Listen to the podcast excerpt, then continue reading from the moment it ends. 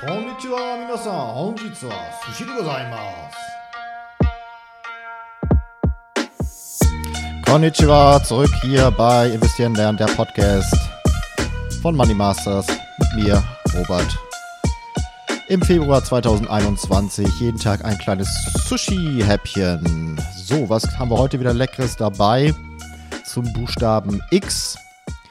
X, naja, da gibt es natürlich nicht so ganz so viele Wörter, aber ich habe dann doch was gefunden und zwar den VIX. Fängt zwar nicht mit X an, aber ist ein X drin, hört mit X auf.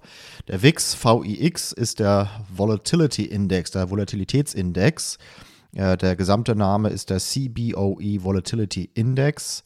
Ähm, erstmal nochmal vielleicht kurz Volatilität, ähm, ist wahrscheinlich bekannt, ich erkläre es trotzdem nochmal, ist die Schwankungsbreite, ja, also entweder einer einzelnen Aktie oder eines gesamten Marktes. Und ähm, Volatilität wird häufig als Indikator für Risiko oder halt Angst ähm, angesehen. So, ähm, der, der VIX, der Volatility Index, drückt die erwartete Schwankungsbreite des US-amerikanischen Aktienindex SP 500 aus. Ähm, er wird seit 1993 von der Terminbörse Chicago Board Options Exchange, also deswegen CBOE, in Echtzeit berechnet und veröffentlicht. So, wie, wie wird das genau gemacht? Ähm, also der WIX gibt die vom Markt erwartete kurzfristige Schwankungsintensität, das nennt man auch implizite Volatilität, anhand von Optionspreisen auf den S&P 500 über 30 Tage in Prozentpunkten an.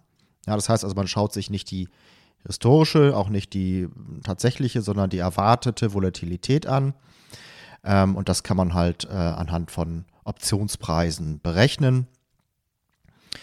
Und ähm, ja, ein, ein hoher Wert, also eine hohe Volatilität, ähm, weist auf einen unruhigen Markt hin. Niedrige Werte lassen eine Entwicklung ohne starke Kursschwankungen erwarten. So, also generell ist es so, dass der WIX jetzt nichts darüber aussagt, in welche Richtung der Markt schwankt oder steigt oder fällt. Ähm, aber es gibt natürlich schon eine gewisse Korrelation, äh, denn also wenn die Kurse fallen, dann ist tendenziell der Markt volatiler, als wenn die Kurse steigen.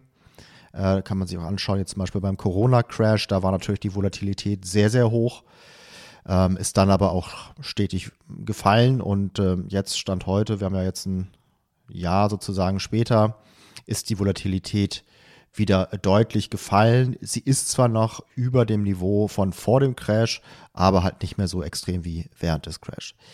Ähm, den WIX gibt es seit 1993 äh, hatte ich glaube ich schon gesagt.